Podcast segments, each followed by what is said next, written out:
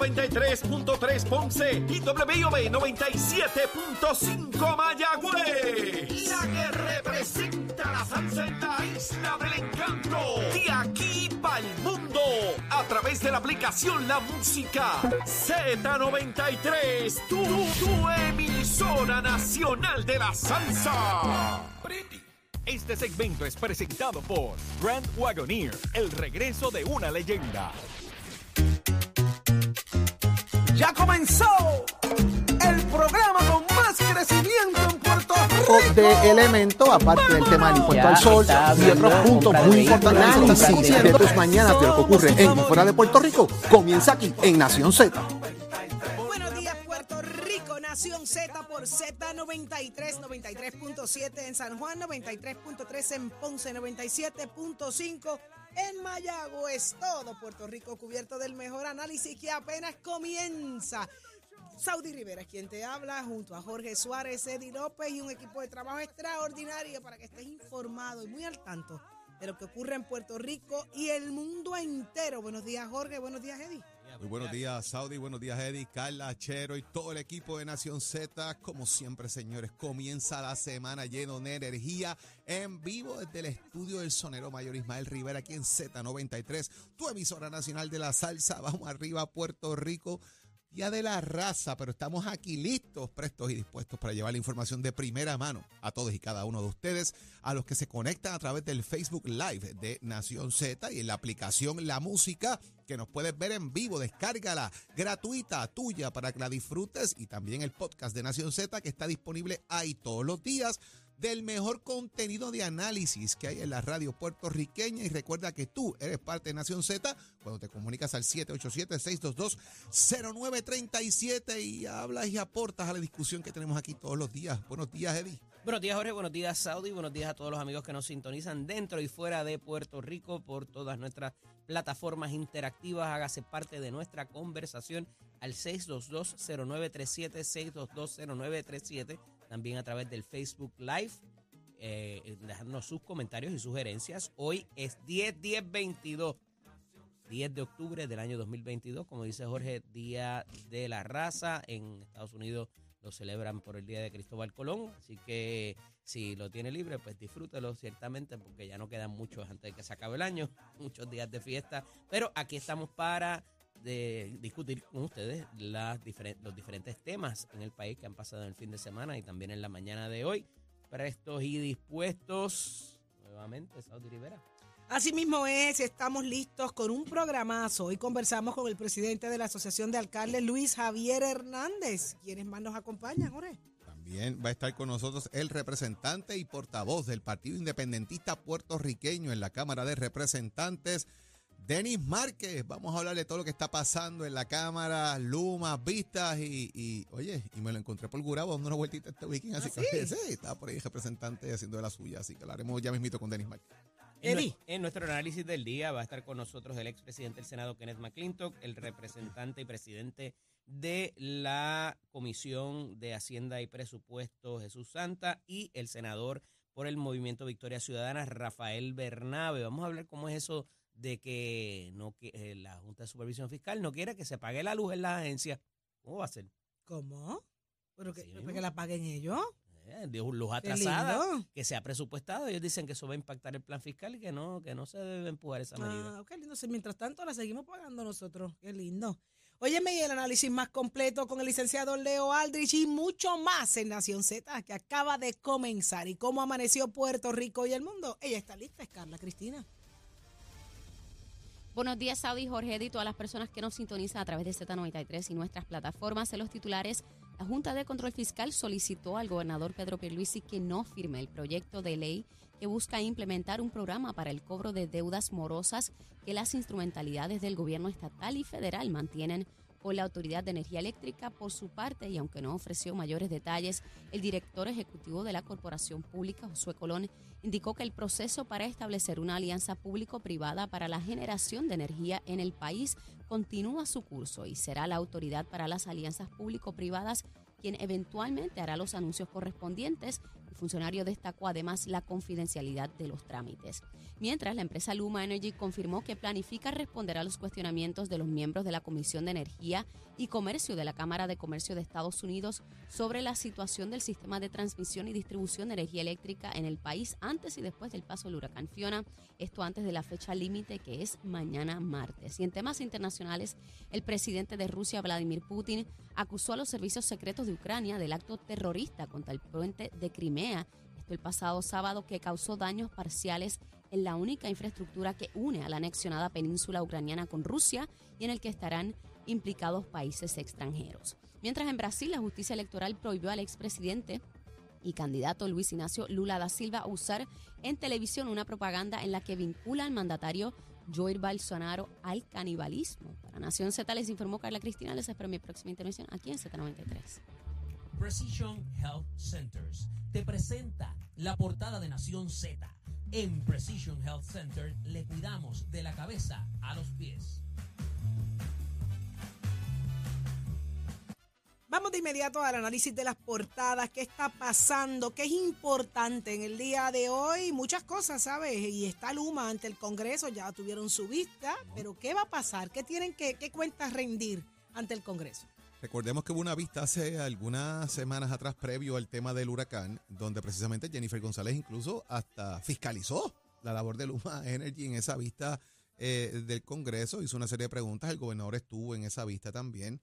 Y queda rendir un informe el día de mañana. Mañana es la fecha límite para que Luma eh, eh, responda realmente todos los cuestionamientos que le hicieron los miembros de la Comisión de Energía Comercio de la Cámara de Representantes de los Estados Unidos, que hablan eh, precisamente de temas importantes relacionados a lo que tiene que ver con el paso también del huracán Fiona. Los congresistas le habían pedido a Luma Energy de que prepararan un informe sobre el impacto eh, del, fenómeno, del fenómeno atmosférico, eh, cuánto tardarían en restablecer el servicio eléctrico en Puerto Rico. Les pidió además la base que sustente cada una de las solicitudes de aumento en la tarifa presentada por el negociado de energía de Puerto Rico. ¿De dónde salen esos aumentos? ¿Por qué se dan? Y también le dijeron que quieren saber cómo ellos transforman cada centavo que cobran en mejorar la red eléctrica del país entre otros elementos, pero ese informe eh, vence literalmente el día de mañana. Así que eh, yo me imagino que ese informe contestarán los, los requerimientos el día de hoy eh, para cumplir con lo que le está pidiendo la, Cámara, la Cámara Federal y hacia dónde se mueven, porque fíjate que fácil, la Cámara Federal te pide una información y se la tienes que dar. Aquí la piden y van al tribunal, lloran, pataletean, hacen de todo lo que se le puede ocurrir a alguien para tratar de no brindar la información. Al fin y al cabo, ¿Cuál va a ser la consecuencia si no la entregan? ¿Cuál es la consecuencia de dar información falsa? ¿Cuál es la consecuencia quizá? Pues, pues, esa es la gran pregunta, porque mm. seguimos en la impunidad. O sea, aquí volvemos, estiramos el chicle, vamos para adelante, para atrás. E, es información al fin y al cabo y tienen que acostumbrarse al tema de la fiscalización. Quizás en, Estados Unidos, donde ellos vienen, Canadá, etcétera, no están tan expuestos como empresa privada a que el gobierno los fiscalice de la manera que ocurre, pero si están aquí, tienen que acostumbrarse a la forma criolla en que se trabaja en Puerto Rico relacionado al desembolso de fondos públicos y la desconfianza general que hay sobre todo lo que pasa en el gobierno, que me parece que tiene en gran medida algo que ver con eso. Mira, hay que retrotraernos a vistas congresionales previas, donde ya se había traído la eficiencia de nuestro sistema de servicio eléctrico y es lo que propende a que Luma finalmente llegue a nuestra isla, ¿verdad? Y se convierta en el operador que es ahora. Esto es una insistencia tanto de la Junta de Supervisión Fiscal como, como del Congreso para que sea un operador privado y que sea un operador privado con, o que fuese un operador privado, con una experiencia eh, de algún tipo, ¿verdad? Que la tiene no Luma, sino sus compañías matrices, Cuanta y ATCO. Esto no es la Cámara de Representantes de Puerto Rico, esto no es eh, la comisión de Luis Raúl Torres eh, de la Cámara tampoco, y no pueden hacer ese tipo de payasadas, como dice Jorge, que hacen aquí, que van vestidos como si se acabaran de bajar del poste, que eh, no contestan las preguntas, que todo lo, lo, contestan con decir aquí hubo 30 pulgadas de lluvia y fue un huracán categoría 1. Eso no lo pueden hacer en el Congreso porque esos son los propulsores de que ellos llegaran aquí. Hay otro ingrediente adicional. Tienes a la secretaria de Energía también respirándoles en la nuca Y hay unas preguntas puntuales que se le hacen que no tienen que ver con la nominación que hace recientemente con el anuncio que hace el presidente Biden. Tienen que ver con unas quejas específicas que evidentemente les ha llevado eh, los, políticos del país a estos congresistas y le hacen las preguntas directamente. Una de ellas fue la congresista eh, Maxine Waters de, Delaware o de, Virginia, ahora se me escapa dónde es que es ella, eh, pero es de esa área por ahí, donde eh, fue muy puntual tanto con Josué Colón como con los directivos de Luma que estuvieron presentes en esa vista hace unas semanas y que les exigen resultados particulares sobre la recuperación, sobre los gastos y sobre la tarifa. Y sepa usted, por algo que vamos a discutir ahorita también, que el asunto de la tarifa es muy puntual porque se está discutiendo la reestructuración de la deuda también de energía eléctrica y todo lo que tiene que ver con tarifa va a impactar esas negociaciones porque al final del día es lo que va a determinar la solvencia que pueda tener para eh, eh, el sistema para eh, pagar lo que vamos a consumir, pero también devolverle a esos bonistas en su día las cantidades que nos prestaron. Así que me parece muy importante el asunto de que ellos no van a tratar estas preguntas, estos cuestionamientos y estos informes que tienen que proveer con el desdén y con la, la, mala leche que han tenido eh, para tratar aquí a los, a los representantes y a los senadores de Puerto Rico y se, saben que se tienen que poner para su número porque ahí sí que se juegan la vida porque ellos no son la última Coca-Cola del desierto, ellos no son el único operador con la capacidad para operar el sistema eléctrico y pudiera venir entonces un reclamo del Congreso de los Estados Unidos que le digan, ¿sabes qué? Ni Cuanta, ni ATCO, ni Luma, búscate a otra. Y finalmente que el gobernador tenga que tomar esa determinación, no de culminar con la operación de un privado, sino de reemplazar el operador por otro. Eh, y, dado las preguntas y, los cuestionamientos que tienen y los informes que solicitaron, me parece que por ahí va la cosa. Interesante, eso vamos a ver qué es lo que ocurre mañana, eso estará pasando ya el, miércoles, estaremos discutiendo eso acá en Nación Z, vamos a estar pendientes, pero por no se va a atrever a pedir ni prórroga, vamos. ¿Tú entiendes que no? Seguro que no. No, no, porque sabe que se tienen que poner para su número. No, no, se pueden poner con las payasadas que se, puedan, ponen. ¿Cómo se ponen acá? Pero vamos a hablar de ese pago obligatorio a la autoridad. Eh, eh, la Junta le dijo que no. A mí que me expliquen esto. ¿Qué es lo que hay ahí? ¿Por, qué, no? Hay una medida que se presentó en, Cámara y Senado. Eh, de hecho, esto viene del Senado. Es el 728. que persigue de, alguna, de alguna manera implementar un programa para el cobro de deudas morosas a todas las instrumentalidades de gobierno estatal y federal que mantienen deuda con la Autoridad de Energía Eléctrica. O sea, si el Departamento de Educación le debe chavitos a energía eléctrica, pague y ponta al día. Si corrección le debe chavito, pague y ponta al día. Es para que estemos hablando claro. Todo aquel que le da dinero como instrumentalidad gubernamental y federal a la autoridad eléctrica, pague. Póngase al día, como, hace, como hace Jorge Suárez, como hace Saudi Rivera y Eddie, Achero y Carla, que usted está atrás y tiene que pagar. Punto. Esa es la jugada. Porque si no, mire, le dan picote y te cortan la luz. ¿Y pero, por qué el, gobierno no le corta la, luz, ¿verdad? Pues entonces, aquí lo que pasa es que después de que esto se aprueba, eh, la Junta establece que eso ya está contenido en el plan de ajuste de la deuda y de que ahora tendrían que las agencias gubernamentales rehacer su presupuesto porque no está contenido ese pago de inmediato, que eso está contenido ya en los planes de ajuste, en el plan de pago que le han establecido algunas, ¿verdad? Es el planteamiento que hace la Junta. Estoy, estoy haciendo eh, más o menos lo que la Junta dice, ¿verdad? De que eso tiene que ver con eso. Y ellos también hablan aquí de, eh, de que parte del problema también puede ser eh, el intento inadmisible de la legislatura de ejercer control sobre la propiedad del deudor en violación a la suspensión automática del caso del título 3 de la Autoridad de Energía Eléctrica. Dice aquí el reportaje que están haciendo. Entonces, ¿de dónde eh, se están sacando el tema aquí de la responsabilidad del deudor? Usted deudor tiene que pagar y lo que le están diciendo es pague. El gobierno no se está metiendo en una cosa de obligarte a. Digo, aquí se meten a obligar a la gente a que no para y que para, pero son otros 20 pesos. son otros ¿verdad? Pero aquí te obligan a pagar la deuda que tienen y todo el mundo grita, no, no, espérate, no pueden pagar porque es que esto me altera los planes, me cambia los muñequitos. Pero pueden haber otras cosas por ahí dándose vuelta del por qué esto se esté dando. Pero aquí más que otra cosa es el cumplimiento del gobernador ha dicho. El gobernador tiene, me parece que es hasta hasta finales de este mes, me parece, eh, si mal no recuerdo, para poder contestar, porque la, acuérdense que existe, de firmar, perdón, porque existe una brecha establecida por ley de la cantidad de días que tiene el gobernador para poder firmar un proyecto de ley o vetarlo. En ese sentido, él ha pedido a, a, las entidades gubernamentales presupuestantes, que bregan con presupuesto, en este caso, la Oficina de Gente y Presupuesto, de que verifique todo esto y le haga una recomendación al final del día para poderlo así. Así que AFAF y la Oficina de Gerencia y Presupuesto van a estar evaluando la medida y harán sus recomendaciones al gobernador sobre esto.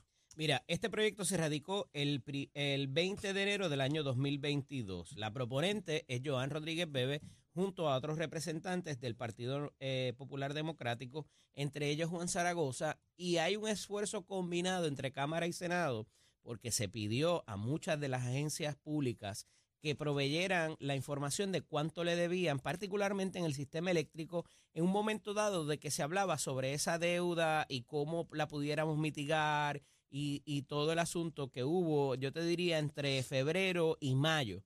Se dio esa discusión muy puntual, hubo varias vistas, eh, tanto en Senado como en Cámara, para que fueran y rendieran cuentas, y esto fue las comisiones de Hacienda particularmente quien lo, eh, quien lo propició, y la Comisión de Telecomunicaciones, Alianza Público-Privada y Energía de Luis Raúl Torres, para que fueran allí y dijeran cuánto te habían presupuestado. Oye, ahí, ahí, ahí hubo de esas vistas que solicitaron hasta 10 años hacia atrás de cuáles habían sido los presupuestos para pago de deuda eh, de agua y luz y cómo habían, cómo habían ido, si tenían plan de pago, si se había saldado, eh, y, las agencias, muchas de las agencias tuvieron que rendir esa cuenta. La idea de todo esto es que si yo voy todos los años, Saudi, a donde ti, que eres que me da el dinero, ¿verdad? Eh, y las comisiones de Hacienda, y te digo, yo necesito 100 mil dólares para el pago de todas mis dependencias de agua y luz y voy el año que viene y te digo, eh, este año necesito 150 porque la luz subió, pero tenemos una deuda. Pero si yo te di el año pasado 100 mil lo que tú me pediste y se te dio en tu presupuesto, ¿qué pasó?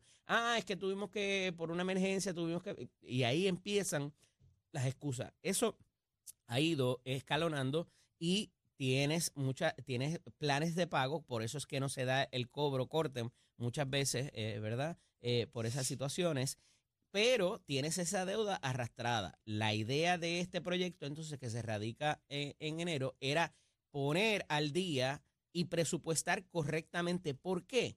Porque eso te va a incidir en, la, en lo que es la reestructuración de la deuda, porque esos bonistas, tanto en el proceso de mediación como en la litigación que se está llevando a cabo, se le está diciendo, mira, esos 8 mil millones de pesos yo no te los puedo pagar como están esto, esta cantidad es lo que yo tengo como ingreso mensual para poderte satisfacer lo que yo te debo. Además de que tengo estos otros gastos, que el sistema está caído, que tenemos un huracán cada eh, X tiempo. Así que eso, eso es lo que hay para ti. Ante esa representación, este tipo de legislación daña lo que se le ha dicho a ese, a ese bonista que tenemos para pagarle porque si todo el mundo se paga al día, de momento vas a tener unas cantidades de dinero obligadas o desembolsadas que te va a afectar lo que ese plan de ajuste o lo que ese plan de ajuste propuesto, porque no se ha aprobado el de la Autoridad de Energía Eléctrica, dice que tienes disponible para el pago de deuda. Me parece, por, me parece a mí que por ahí va la cosa en esta etapa de los procedimientos, porque hay unas cosas que ya están en litigación, hay otras que todavía están en el proceso de mediación. Pero cuando tú hablas de tocar ese tipo de situación, ¿verdad? De, de, de trastocar, quiero decir, ese tipo de situación, por ahí es que entonces la Junta de Supervisión Fiscal envía la carta a los presidentes de los cuerpos porque se aprobó en votación final 40-0 el agosto 30 en Cámara y en Senado fue en, en junio 24 23 a 0 también en el Senado. O sea que está eh, ya para salir, ser enrolado y salir a la firma del gobernador y es por eso que entonces la Junta envía esta comunicación para percibirlo de que esto iría contrario. De ordinario es todo, eh, ¿verdad? Eh, es, ellos hacen este apercibimiento por otro asunto contrario, que es que impactaría porque sería un pago adicional. Y aquí obviamente habría que des, un desembolso adicional que no está presupuestado que es otro asunto. Pero al final del día, lo que, lo que me en mi parecer, en mi opinión, es el asunto de que les va a dañar esa representación que le han hecho los bonistas o que le han venido haciendo los bonistas en todos estos meses. Dice la secretaria de prensa del gobernador que ya está en Fortaleza desde el 30 de septiembre la medida, precisamente, y que confirmaron que recibieron el proyecto y que el gobernador tiene hasta este miércoles, precisamente, para poder actuar. Septiembre 30 fue enviado el gobernador, tienes razón. Me- es increíble. Yo, yo me quedo en shock. Porque si, siempre, mi pelea es que si ese dinero está presupuestado en el manejo de, de- de- de gasto, ¿por qué están en deuda? ¿Quién fiscaliza? ¿En qué se utilizó el dinero que no se pagó para lo que era? Entonces se acumulan las deudas, las quieren pagar y ahora escuchamos esta... Yo he estado en esas vistas, Jorge obviamente ha estado en esas vistas, siempre pasa algo. Unas lluvias, eh, una, algo, algo pasa que te dicen, pues mira, tuvimos que usar esos chavos para otra cosa. La luna se alineó con Saturno y tres eh, asteroides pasaron y hay que verificar porque la luz se fue ahí. Mm. Entonces hay que, Ah, no usamos los chavos para otra cosa. Qué lindo. Entonces eso es mala administración, o se, mala... se rompió un pupitre y como se rompió uno hay que comprar 20 nuevos. Y Ujú. Entonces se usó los Para eso. Eh, Siempre pasa algo. No, te digo yo que es que aquí no hay aquí no hay quien fiscalice, quien supervise agencia por agencia internamente. Aquí yo no yo no sé cómo aquí se trabaja de verdad. Esto Es que no hay locura. consecuencias de nada. Ese es el nada de problema. El problema es que no hay consecuencia. pues, claro consecuencias. no. Y ya O sea, todo el si- mundo lo sabe. Si yo te di el dinero, es lo mismo que pasa con el crimen. Si aquí, si a ti- si aquí tú coges de cada 10, 8, pues yo tengo 8, yo 8 breaks para que no me cojan. ¿Me entiendes? Es la misma cosa. Pues, pues lo mismo pasa, no hay consecuencia alguna de nada. Si aquí le meten un leñazo a alguien por usar mal los chavos, se resuelve el problema, pero tienes que coger uno. Lo que pasa es que no pasa con nadie, pues. Qué cosa Keep absurda, going. Absurda, absurda, absurdo. Pero mira, vamos a otros asuntos porque sé que la cosa se está poniendo interesante dentro del Partido Popular. La fecha ya está establecida, se estarán anunciando próximamente eh, quiénes son, eh, quién va a ser el secretario nuevo del partido y unas cositas. ¿Qué está pasando ahí, Jorge? Bueno, eh, luego de la renuncia de Ramón Luis Cruz Burgos como secretario general del, pasado, del, del secreta- secretario general del Partido Popular el pasado miércoles, el presidente José Luis Dalmao ha establecido de que va a hacer un anuncio entre hoy y mañana de quién puede ser el secretario o secretaria del Partido Popular Democrático, así como de otras secretarías auxiliares que tiene el partido. A mí me ha llegado por ahí ¿Eh? ¿Qué? de que puede que un alcalde que se retiró hace algún tiempito atrás eh, reaparezca públicamente nuevamente y ocupe esa posición del Partido Popular Democrático ¿Quién y es es? Walter Torres, el que era alcalde de Peñuela. Esa es la información que a mí me ha llegado de que sea Walter Torres el nuevo secretario del Partido Popular Democrático. Veremos a ver cuando Dalmau lo anuncie si, Si si es estoy así. o no en lo correcto. Eh, se mencionó también una mujer, eso no ha trascendido mucho, pero ¿Quién es? el nombre de, me voy a reservar el nombre de la mujer. ¿Cómo? ¿Pero, por qué? Porque creo que va a ser Walter al fin y al cabo. ah, Eh, pero pues te y importa, por ahí va queremos la saber cosa. quién es. Pero están analizando, Saudi, al fin y al cabo, qué va a pasar con esto. Eh, hay un reclamo también de que no se sabe cuánto va a ser el costo general de la elección que se está proponiendo para febrero que viene. Si ronda entre los 70 y los 100 mil dólares. El comisionado electoral del Partido Popular, Ramón Torres, eh, luego de hacer un estudio sobre lo que puede ser el costo, le dejará saber al presidente cuánto cuesta ese- esa elección. Lo llevarán a la Junta de Gobierno, cómo van los recaudos del Partido Popular, que es importante. Tocarán a los candidatos y les dirán, mira, tienes que aportar. Eh, levantarán dinero con actividades como usualmente ocurrían con la medalla Muñoz Marín y otras, y otras actividades que por estas situaciones eh, últimas de los huracanes, terremotos y toda esta cosa, pues no se han llevado a cabo este tipo de actividad. La realidad es que los últimos informes que se han dado, el Partido Popular no está en una posición de poder asumir el costo completo de esta elección, tan sin chavito, eso ha sido público. ¿Cuánto va esas finanzas ahora? Yo lo desconozco. Eh, sería bueno eh, eh, saberlo y que ya se preparó el partido de esos fines. Veremos lo que dice el secretario, el comisionado electoral Ramón Torres en ese informe de cuánto cuesta esta elección al fin y al cabo y cómo entonces se va a subvencionar el evento en febrero. ¿Y cuánto, cuán- cuándo es la fecha? 26 de Febrero febrero. 26. Febrero 26. ¿Mm? Ok. Sí. Eh, Eh, por esa cantidad de dinero también es muy probable que esa fecha no vaya a ser y se vaya a posponer eh, el asunto de la elección para escoger el nuevo, el nuevo candidato, ¿verdad? A presidir el partido. Y esto es bien importante porque Jorge trae el asunto de que es muy probable que a los candidatos a presidir el partido, vuelvo y recalco, se les exija unas cantidades de dinero para poder costear la elección. Eso es importante porque aquí no estamos hablando del candidato a gobernador, es solamente para presidir el partido hasta que se dé la primaria en ley, a menos que llegue a un acuerdo de que no vaya a haber ningún reto posterior o demás, pero por ahí va la cosa eh, y el asunto es que todo esto se da a raíz del nombramiento o de la renuncia, debo decir, del secretario general, el, el representante eh, Ramón Luis Cruz Burgos, ¿verdad? Que aparentemente, pues, por sus dichos, eh, se quiere dedicar a su distrito y que es casi una regla no escrita el hecho de que eh, ese año electoral o previo al año electoral, pues si la persona que ocupa la secretaría, que es lo más recomendable porque te ahorras un salario, ¿verdad? O le ahorras un salario al partido, pues regresa a cumplir con sus funciones y particularmente darle cariño, como dicen, al distrito. Y eso aparentemente es lo que ha pasado aquí, a pesar de que Carmen Maldonado, la alcaldesa de Orocovis, que también es vicepresidenta del partido, de, de Morovis, perdóname si dije de Orocovis, eh, eh, que también es vicepresidenta del Partido Popular, reclama por qué se da esa salida y si verdaderamente hay ahí un asunto entre Jesús Manuel, y que, que Ramón Luis Cruz Burgos apoya a Jesús Manuel y que por eso entonces eh, el presidente lo sacó, ¿verdad? Y trae toda, todo este asunto de cuál es la verdadera eh, razón para la renuncia de Ramón Luis Cruz Burgos, que me parece inconsecuente la discusión, porque pues si renunció, renunció ya, olvídate por qué vaya a ser, ¿verdad? Eh, no obstante, pone en esa posición de que en un punto tan importante para el partido debería haber algún tipo de certeza porque el asunto que Jorge ha traído aquí sostenidamente no es solamente la figura del presidente, no es solamente la figura del secretario, no es solamente la figura del comisionado o subcomisionado electoral. Aquí hay unas deficiencias en lo que son los delegados y cómo se escogen esos delegados y va a haber que bregar con eso y quien sea el presidente o la presidenta del partido va a tener que lidiar con eso para llevar cualquier tipo de cambio que quiera promulgar en el, eh, inclusive en el reglamento o mover cualquier otro tipo de estructura. Así que hay muy poco tiempo, eh, no hay chavo para, para, llevar a cabo todo esto y al final del día, tanto la posición del secretario como el comisionado, los comisionados electorales y todo, y, todo ese andamiaje que está a, tanto en la Comisión Estatal de Elecciones como en el partido, le responden directamente al presidente.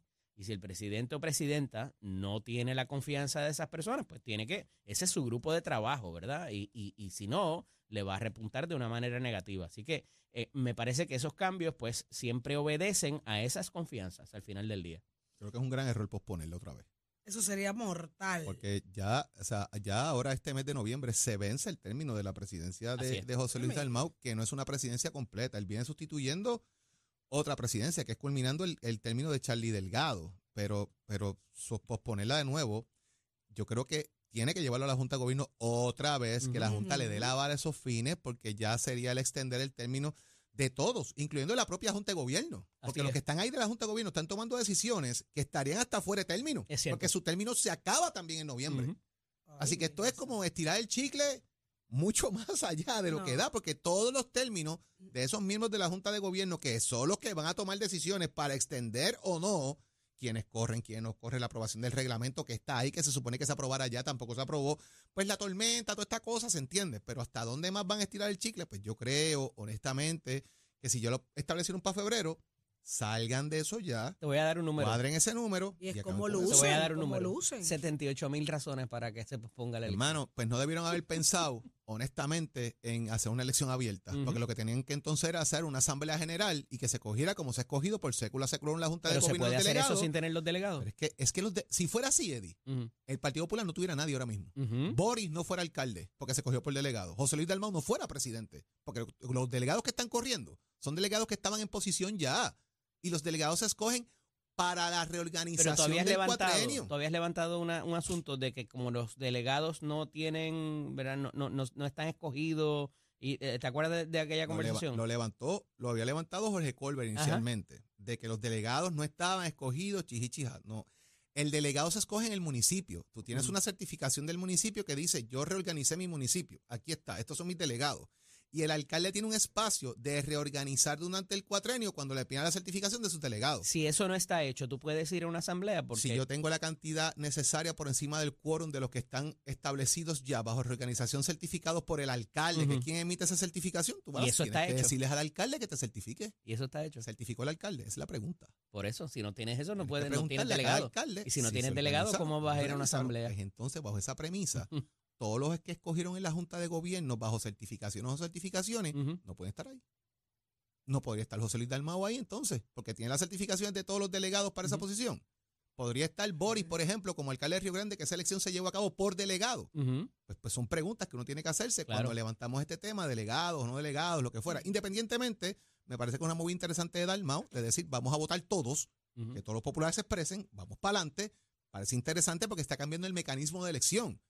Pero tienen que pensar en eso cuando hicieron la movida. ¿Cuánto cuesta eso para tener los chavos en el bolsillo? A lo mejor lo tenían ya eh, el calendario. Esta actividad va a ser tal día, esta tal día, esta tal día. Y los muñequitos cambian con, con la cosa del huracán y toda esta cosa. Pues, pues cool, chévere, cambió. Pues hay que ajustarse. Pero me parece que si la, si la cambian, yo creo que va a haber mucha gente que grite porque No, ya hay. ya tienes, tienes asociación de alcalde que va a escoger el presidente nuevo ya mismo. Exacto, eso decía, no Tienes era, que no escoger los solamente miembros de la Junta de Gobierno nuevos Oye, como eh, quiera. y no es La eso, es como siguen de- luciendo, lo inestable que sigue claro, luciendo el entonces tienes partido, el otra cambia, ahora sí, el mañana y tienes no. el- entidades internas como es la Asociación de Legisladores Municipales, los presidentes no alcaldes, que son entidades paralelas que llevan a cabo elecciones también y, que, eh, y que nombran personas que van a ir a esa junta. ¿Cuándo se van a integrar? ¿En qué momento? Yo voy a seguir, yo voy a coger un presidente nuevo de legislatura, de la Asociación de Legisladores Municipales, para que se integre a la Junta de Gobierno existente, que es la vieja. O sea, son cositas, ¿verdad? Que uno tiene que ir mirando cómo todas esas Sí, por eso no es solamente la figura del que- presidente. Que, va también con la presidenta de los presidencia de jóvenes, presidencia de damas. O sea, hay unas que van en la elección, otras no. Sí, hay que ver cómo te socorre. Interesante, vamos a ver qué pasa de aquí a allá, pero sí, sí, en efecto, de verdad, si la, si la cambian otra vez, está bien fea la cosa para el partido, porque más inestables no pueden lucir. Pero, Jorge, gracias a quienes estamos aquí. Estamos aquí gracias, como siempre, a nuestros buenos amigos de Precision Health. Óigame, ¿ha sentido un sonido constante en su oído o una sensación de zumbido?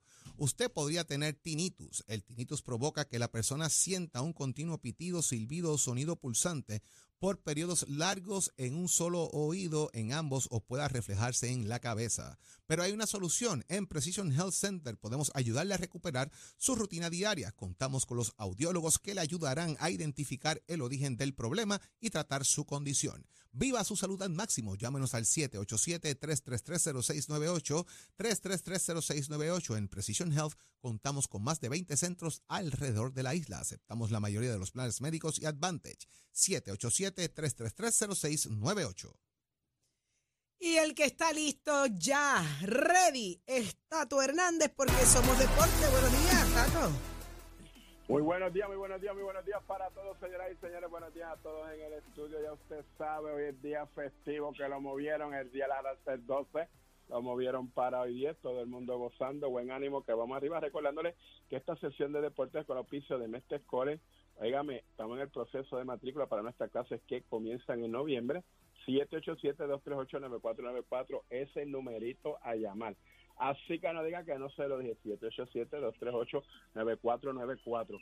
Los muchachos que todavía, por alguna circunstancia de lo que pasó con Siena, no puedan llegar a este recinto, de una llamadita ya para que se comunique, para ajustar su formato de estudio. Si le gusta la mecánica racing, sabe que el Mestre Escolar está disponible. Bueno, nos vamos con el Major League Baseball, señoras y señores, luego de los juegos de los Backcard, de los comodines, la postemporada se acomoda. Y así, óigame, con dos potencias eliminadas, los Mets de Nueva York y los Cardenales de San Luis, que cabe señalar, un pájaro bobo por ahí había dicho que si los Mets no llegaban a la Serie Mundial se retiraba. Vamos a ver si eso es verdad. Bueno, el panorama más o menos queda así, la mesa está servida. Liga Americana, comenzando mañana martes 11 de octubre, Marineros de Seattle versus, óigame, están jugando los Marineros de Seattle contra los Astros de Houston y los Guardianes de Cleveland contra los Yankees de Nueva York. Esos juegos están más o menos pautados a las 3 y 30 de la tarde, a las 7 y media, hay que ver pues, el itinerario oficial. La Liga Nacional entonces monta a Filadelfia versus Atlanta a la una, que ese sería el primer juego en calendario, y los Padres de San Diego versus los Dodgers a las 9 y 30. Así que manjar deportivo para mañana. Todos los que nos encanta ver, van a estar pendientes a esos televisores para ver cómo están estos resultados, porque aquí cualquiera le puede ganar a cualquiera. Pues vamos a dar una vuelta rápidamente que lo tengo por aquí. Cómo está el Power Ranking que dicen los americanitos. Dice que el Power Ranking de postemporada están primero los Dodgers, segundo los Astros, tercero los Yankees, cuarto los Bravos de Atlanta, quinto los Phillies, luego los Marineros, los Guardianes de Cleveland y los Padres de San Diego. Vamos a ver cómo se desempeña mañana, pues vamos a estar hablando de los cuerpos de lanzadores que están iniciando estos grandes juegos de la postemporada. Usted se entera aquí en Nación Z. Somos deporte con el oficio de Mestre el gachero, up, my friend.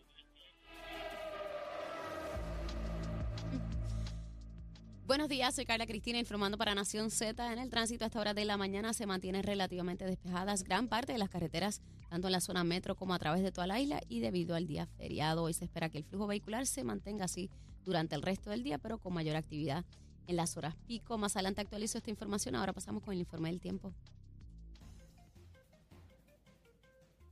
El Servicio Nacional de Meteorología nos informa que se espera que una combinación de una vaguada que tenemos en los niveles altos y la humedad asociada a una onda tropical se filtrarán hoy a través de nuestra región, ayudando al desarrollo de otro día activo en aguaceros que observaremos en sectores del este durante horas de la mañana.